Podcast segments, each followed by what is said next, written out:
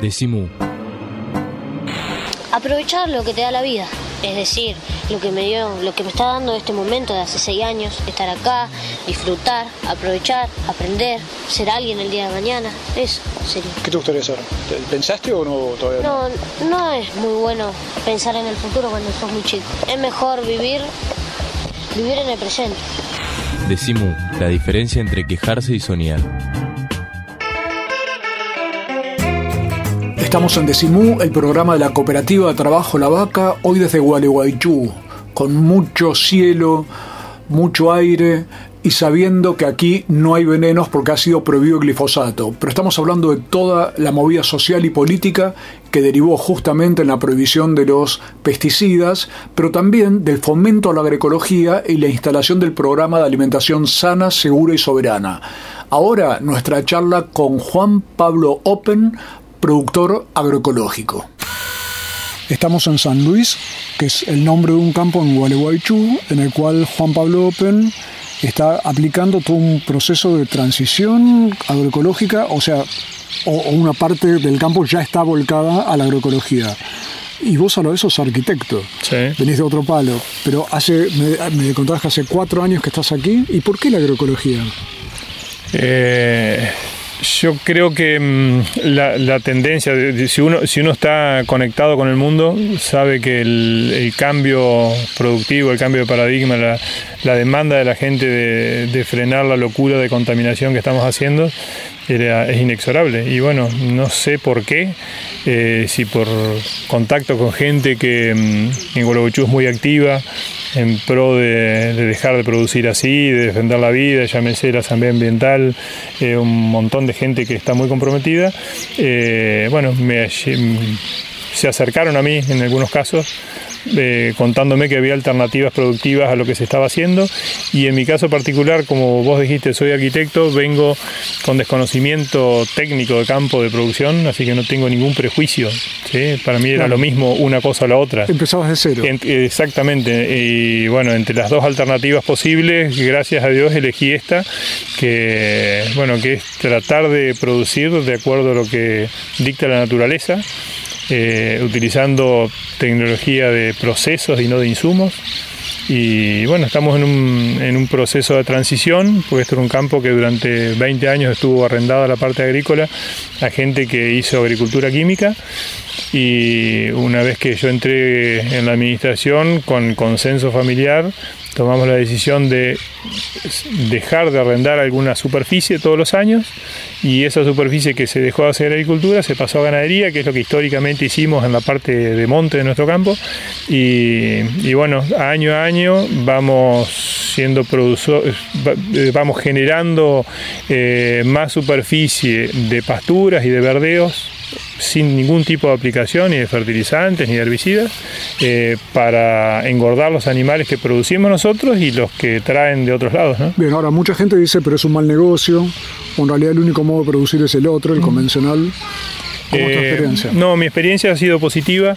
Eh, creo que hay un periodo de transición que yo lo, lo comparo con la inversión que uno hace cuando monta un negocio de cero. ¿sí? Hay un periodo que es de amortización, donde no te va del todo bien, los clientes empiezan a aparecer después de un tiempo, la plata empieza a aparecer después. En el caso de la transición agroecológica, en un campo que ha estado tan maltratado por la agricultura química, eh, lleva un tiempo reconstruir la fertilidad, volver a equilibrar. Este, este suelo es una maceta, ¿sí? no tiene nada de vida, uno tiene que generar. vos, así lo encontré.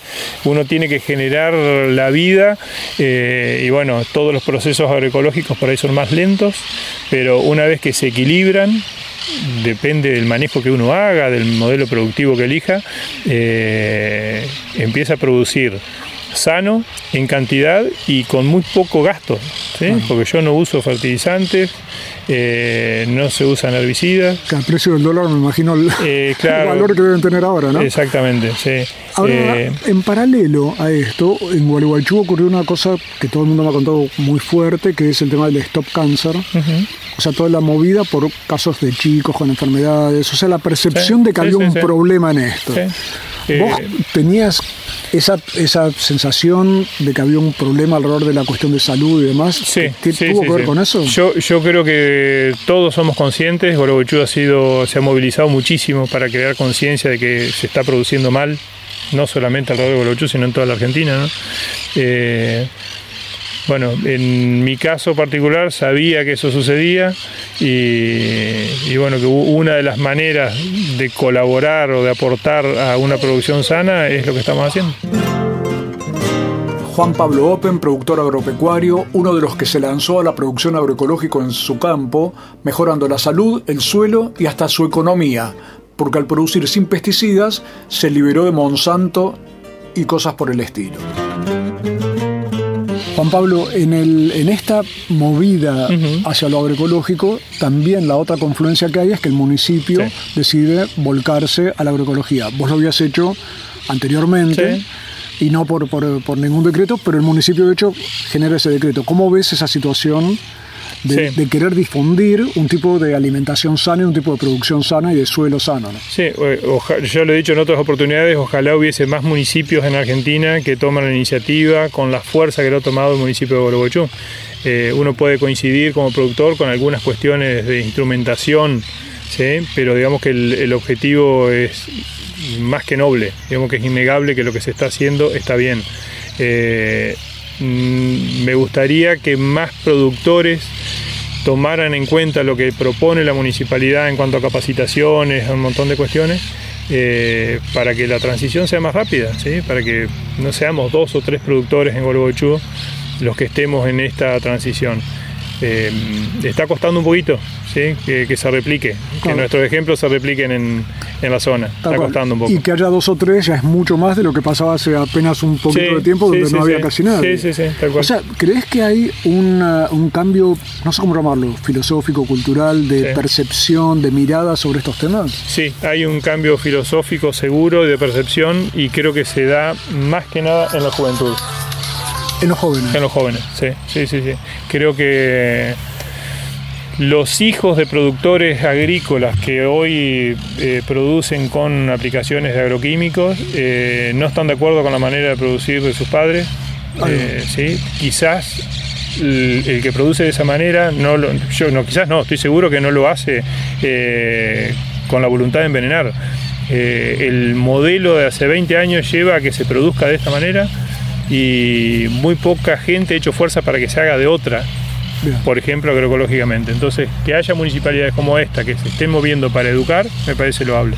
Lo último, si hablaras con productores de los que Sí. no están en esto, Sí. vos como productor, aunque venís de la arquitectura, Sí. pero que estás ya hace cuatro años acá instalado, ¿qué le dirías? Y ¿Cómo lo tratarías de...? Bueno, no más que cómo trataría, cómo trato, porque tengo bastante contacto Claro. con, con otros productores que saben la movida que estoy y mm, aprovechen las capacitaciones que se ofrecen. O sea, no, no tengan en cuenta las cuestiones ideológicas de quién te las imparte, ¿sí? de quién te ofrece la capacitación. Eh, vayan, si quieren, analicen la, agroecología como una ciencia, no como una ideología. ¿sí? Eh, entonces creo que lo principal es que no tengan miedo a recibir conocimientos diferentes a los que tienen y que aprovechen los ejemplos que ya están, que somos poquitos, tres o cuatro, pero que vean que lo que estamos haciendo es posible, o sea, que no se guíen por un prejuicio o que ellos saquen cuenta en su escritorio, no, este muchacho debe estar produciendo menos pasto porque no aplica determinado fertilizante. No, si vienen acá se van a dar cuenta de que quizás tenga el mismo o más pasto que ellos, con un beneficio mucho más grande porque yo no gasté plata. Amén de la cuestión eh, de corazón, de sentirse tranquilo con lo que uno está haciendo, ¿no? Era Juan Pablo Open, productor agropecuario en un muy lindo campo de Gualeguaychú y sumando su experiencia a nuevos modos de producir, de relacionarnos y de comer. Ya volvemos con un asambleísta de la primera hora de Gualeguaychú, cuando la pelea era contra las pasteras, para ver cómo ven las cosas hoy en día. Decimu www.lavaca.org Decimu. Una alegría colectiva. Decimu. Decimu. Estamos presentes cuando hay que defender tu trabajo, en el cuidado de tu salud y la de los tuyos, en el momento de preservar y ampliar tus derechos, porque estamos presentes donde vos estás. Satsai Presente. Afiliate al Sindicato de las Nuevas Tecnologías ingresando a www.satsaipresente.com.ar. Todos los meses, cuando pases por el kiosco, Decimu. Decimu. Mu, el periódico de la vaca. Decimu. Todos los meses pateando la calle.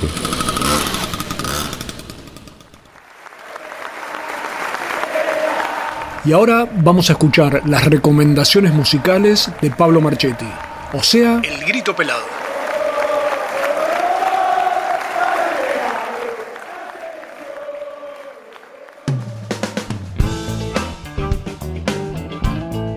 Seguimos en el grito pelado, el segmento musical de Decimu. Vamos a escuchar ahora a Javier Sánchez. ¿Quién es Javier Sánchez? Javier Sánchez es un músico que eh, forma parte, digamos, de, la nueva eh, escena del tango, la escena del tango del siglo XXI, del tango canción, diría yo, eh, que viene componiendo unos una obra muy, muy linda, muy rica, muy eh, con elementos, eh, algunos elementos, digamos, de sarcasmo, pero básicamente con una mirada siempre puesta en elementos del pasado, de la historia del tango, del tango y de otros ritmos, porque hace también algunos ritmos folclóricos. eh, tiene, tiene la particularidad de que ha, par- ha compartido escenario y, proyectos musicales con, con- con los grandes maestros, con los grandes eh, músicos eh, veteranos de cada uno de los géneros que ha abordado, ¿no? Ha tocado entre otros con Aníbal Arias, por ejemplo, ¿no? Ese, ese gran guitarrista de, mm, de tango.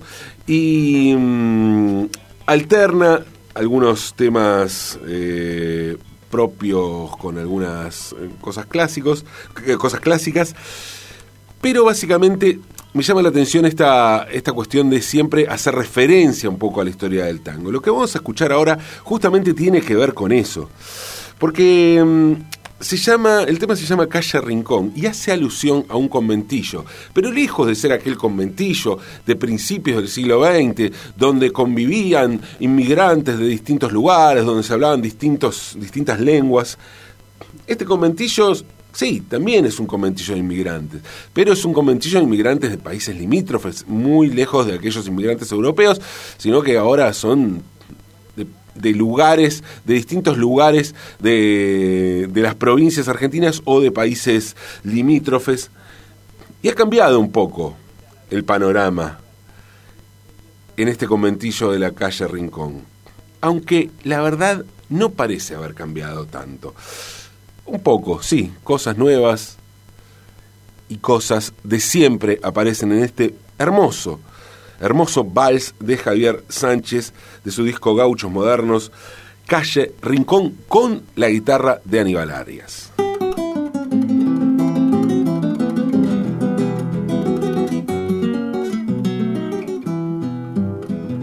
Yo vivo en un conventillo, plantado en el barro en la calle Rincón, donde la luna y su brillo sangran nacaradas astillas en flor. Ladran los perros sus penas, cantando milongas en tono menor. Y un rego borda sus venas con una agujita enhebrada en coco. Pasan los carros tirados por niños ancianos de chapa y cartón. El chino frente al mercado cuenta moneditas que alguien le zarpó. Los pibes chorros del barrio y un vinito en caja brindando al calor de un faso que arde en el tarro, con que Coca-Cola refresca mejor. Yo vivo en un conventillo plantado en el barro en la calle Rincón. Florecita que en Valvanera una ventana me abrió. Aquella noche fulera en que la miseria se me abotonó. Barrio de casas tomadas, de clandestinos sin voz, de chicas enamoradas de un cuatro por cuatro que nunca volvió.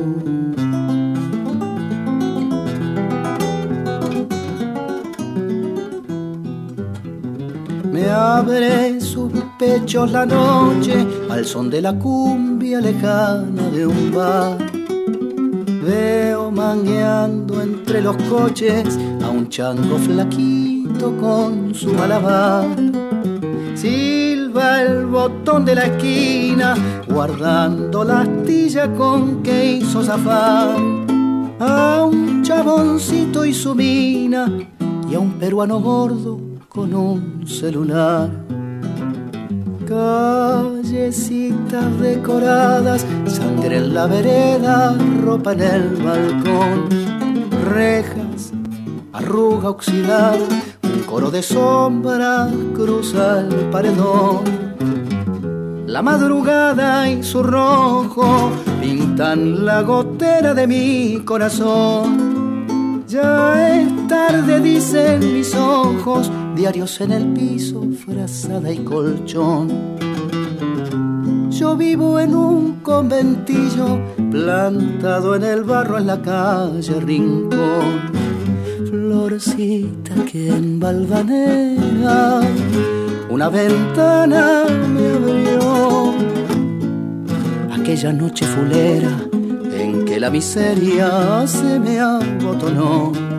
Barrio de casas tomadas, de clandestinos sin de chicas enamoradas de un cuatro por cuatro que nunca volvió. Yo vivo en un conventillo plantado en el barro en la calle Rincón. Esto fue El Grito Pelado, la propuesta terapéutica que cada semana nos trae Pablo Marchetti a Decimú. El horizonte, el sol, el aire. Decimu. Creemos en dioses que existen. Decimu.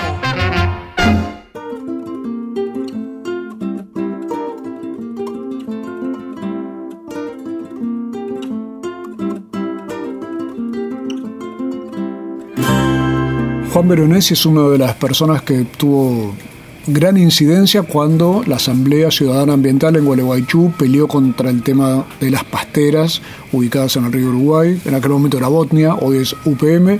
Y hoy que estamos con este decimú en Gualeguaychú, me pude encontrar con Juan para preguntarle qué relación hay entre aquella pelea que se dio a partir de, de comienzos de, de este siglo, Sí, sí, parece que increíble el tiempo que ha pasado, y la situación actual donde Gualeguaychú está peleando por la cuestión de las fumigaciones y tratando de fomentar la cuestión agroecológica y demás. Sí, yo creo, por hacer una comparación física, que aquello fue relámpago y ahora estamos con el trueno encima. Nosotros hemos participado y nos hemos interiorizado de lo que estábamos produciendo en la naturaleza como destrucción de la naturaleza y por ende de nuestra propia vida. Eso fue lo que nos asustó cuando se supo que venía Botnia aquí. Claro. Y ahí, bueno, empezamos a aprender, a informarnos, a participar de lo que daba a entender que nos esperaba con esa empresa pastera. Bueno, fue la base de lo que poco a poco fuimos percibiendo que también alrededor nuestro sucedían cosas que eran nocivas para nuestra salud. No, no era solo en la otra orilla, De ninguna manera. sino en la orilla Eso por un lado. Fuimos dándonos cuenta de que en casa teníamos el mal cuando no hacemos la industria que corresponde, cuando no tratamos bien los efluentes, cuando usamos agrotóxicos eh, indebidamente en la producción y cuando envenenamos nuestros propios alimentos. Bueno, fuimos girando de una cuestión a otra, de una cuestión que llamaba la atención mundialmente a una cuestión que es local nuestra. Y en ese sentido hemos ido participando en cuanto pudimos de los hechos concretos que tendían a producir una vida más sana, poniendo una salud más sana como ser la lucha contra los agrotóxicos, la clarificación de lo que es fumigar escuelas o no fumigarlas, los problemas que hay en las fumigaciones con agrotóxicos que perjudican la salud humana y lo que produce en definitiva un mal nuestro cuando consumimos elementos que tienen algo de contaminación, contaminado para nuestra salud. De pronto, las, la Asamblea Ciudadana Ambiental, que sigue existiendo, Exacto. No con la intensidad que tenía obviamente en aquellos años, pero están viendo que hasta en lo que comemos hay un problema sobre el cual hay que trabajar y operar. Exactamente, exactamente. Y en ese sentido, lo que sí nos damos cuenta hoy que habría que influir más en las cuestiones técnicas, poder decir por qué aumentó el cáncer en nuestro hospital, por qué en aumentó el cáncer. Nos asustamos en aquel momento, pero hoy ya hay resultados en ese sentido que a veces trascienden. Y aparte, otro hecho muy importante, nosotros nos hemos eh, igualado a los uruguayos entre dos pueblos hermanos cuando ellos hoy están luchando por lo mismo que luchábamos nosotros en contra de Botnia y en contra de la otra pastera que se quiere crear en Uruguay por lo que va a producir como planta contaminante y por lo que va a usar de el agua, contaminar el agua, contaminar el ambiente y destruir la producción natural de la, de la región. En ese sentido, creo que hemos ido pasando de una cuestión puntual que era Botnia a una cuestión mucho más general y que eh, es responsabilidad nuestra eh, poner, encontrar la solución. Claro, recuerdo que en MU, el primer número de MU fue su principal nota estaba dedicado a la asamblea de Gualeguaychú y poco después hicimos una nota en Uruguay que se llamaba Uruguaychú que pusimos ese nombre por la gente que estaba haciendo esto pero parecía algo eh, minoritario Vos lo que decís, Juan, es que está creciendo en Uruguay esa conciencia o la percepción que tienen ustedes. Está creciendo muchísimo. Por ejemplo, voy a dar un dato. En el norte, frente a Concordia, esa zona, tuvieron, emprendieron una lucha total contra el fracking los uruguayos por las perforaciones hasta del acuífero guaraní, que la están haciendo empresas, eh, qué sé yo, con qué resultado. Hemos participado en reuniones eh, en distintas partes de Uruguay, donde los uruguayos mismos nos han dicho cuál es el estado de su agua superficial, de los ríos. El río eh, Santa Lucía contaminado, el río Negro no digamos. Botnia contamina el río Uruguay. la otra pastera va a contaminar el río Negro mortalmente. Bueno, todo eso ha sido un cambio que se ha ido dando eh, por, por eh, relacionarnos con los hermanos uruguayos. Perfecto. Lo cual me parece muy bueno. Juan Veronesi, uno de los históricos asambleístas contra las pasteras en Gualeguaychú, y este pasaje de la ciudad a la defensa del propio territorio contra las fumigaciones y contra el modelo de monocultivos. Un nuevo modo de vida. Me quedé pensando en algo. La asamblea en Gualeguaychú, que fue tan inspiradora para otras asambleas, ¿se puede decir que perdió esta pelea al estar Botnia trabajando? ¿O cómo ves vos el eh, saldo de estos años? Bueno, me interesa lo de la palabra saldo, justamente. El saldo para la sociedad en términos generales es positivo. Aquella lucha la perdimos, perdimos puntualmente contra Bosnia, pero eh, nos preparamos para empezar a poner nuestra mirada en cosas que son tan o más graves que lo que produce Bosnia. Tal cual. Entonces, en ese tema, eh, no hay duda que la sociedad sigue preocupada y bueno, la Asamblea en cuanto puede. Numéricamente no tenemos esas grandiosas reuniones, pero llamamos la atención con lo yo lo que veo es que más que preocupados andan ocupándose, porque lo, se logró esta cuestión de que haya ordenanzas que prohíben el glifosato. O sea, no solo estamos hablando de una, eh, de una protesta, de una resistencia, sino además que se pudo empezar a cambiar el, sentido hasta con el cual el Estado está pensando el tema. Esto no ocurre casi en muchos lugares, ¿no? Creo que no. Ahora, yo quiero ser muy claro en esto. El actual gobierno municipal, con, lo dije antes en parte, ¿no es cierto? Pero eh, es un hecho contundente y plausible dictar una ordenanza prohibiendo un elemento tan nocivo para nosotros como es el uso del, glifosato y otras cuestiones tendiendo a que comamos sano la creación del PAS es, un, evento importantísimo. El PAS es el programa de alimentación de alimentos sanos, seguros y soberanos. Seguro y soberano, exactamente, sí. Eh, bueno, creo yo que en ese sentido vale la pena apoyar esos movimientos, esas inquietudes, esas acciones concretas del gobierno municipal y en ese sentido es como recobrar aquel espíritu que hubo a comienzos de siglo peleando por el tema del ambiente en la otra orilla para empezar a ver qué se puede cambiar concretamente en la actual. Una preguntita, en el en Gualeguaychú, pesa la prohibición, ¿puede ser que, los, que haya productores que sigan trabajando con glifosato o la, o la ordenanza en ese sentido se aplica? Yo no, no puedo dar esa respuesta. Temo que haya quienes bajo cuerda lo usan.